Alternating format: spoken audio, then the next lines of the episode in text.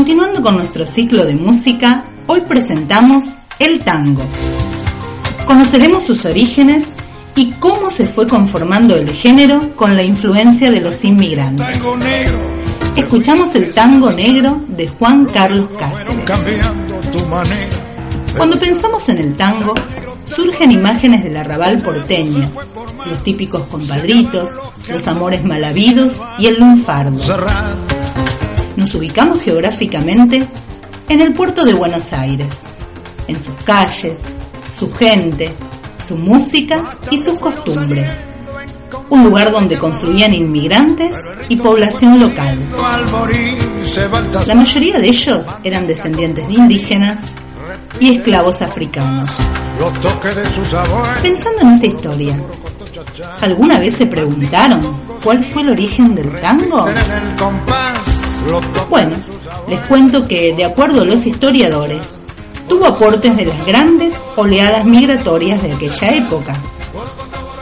Los gauchos, hispanos coloniales, italianos, judíos, alemanes, polacos, andaluces y cubanos, entre otros. Hoy vamos a viajar en el tiempo e interiorizarnos en la influencia que fue central para la conformación del tango, pero que por cuestiones sociales y políticas fue silenciada. Se trata de la llegada de esclavos negros al territorio argentino entre los siglos XVII y principios del XIX, que ingresaron como mercancías a través de los puertos de Montevideo y Buenos Aires. Las nuevas perspectivas históricas señalan tres grandes ancestros negros del tango. En primer lugar, la habanera, que escuchamos a continuación, titulada Mariposita de Primavera, de Omar Portuondo.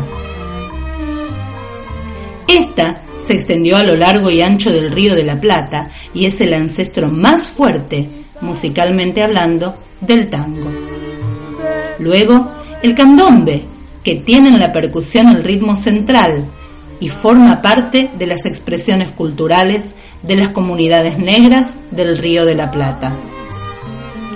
Finalmente, la milonga, creada por los compadritos, como burla a los bailes de los negros, que incluye el mismo movimiento de los tamboriles que el candombe.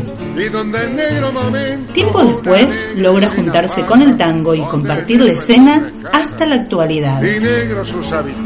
Para acompañar esta historia, escuchamos Milonga Negra por Edmundo Rivera. Nos despedimos invitándolos a reflexionar acerca de los ancestros negros de nuestra música nacional, reconocida en todo el mundo, valorando este aporte muchas veces desconocido acerca de su origen.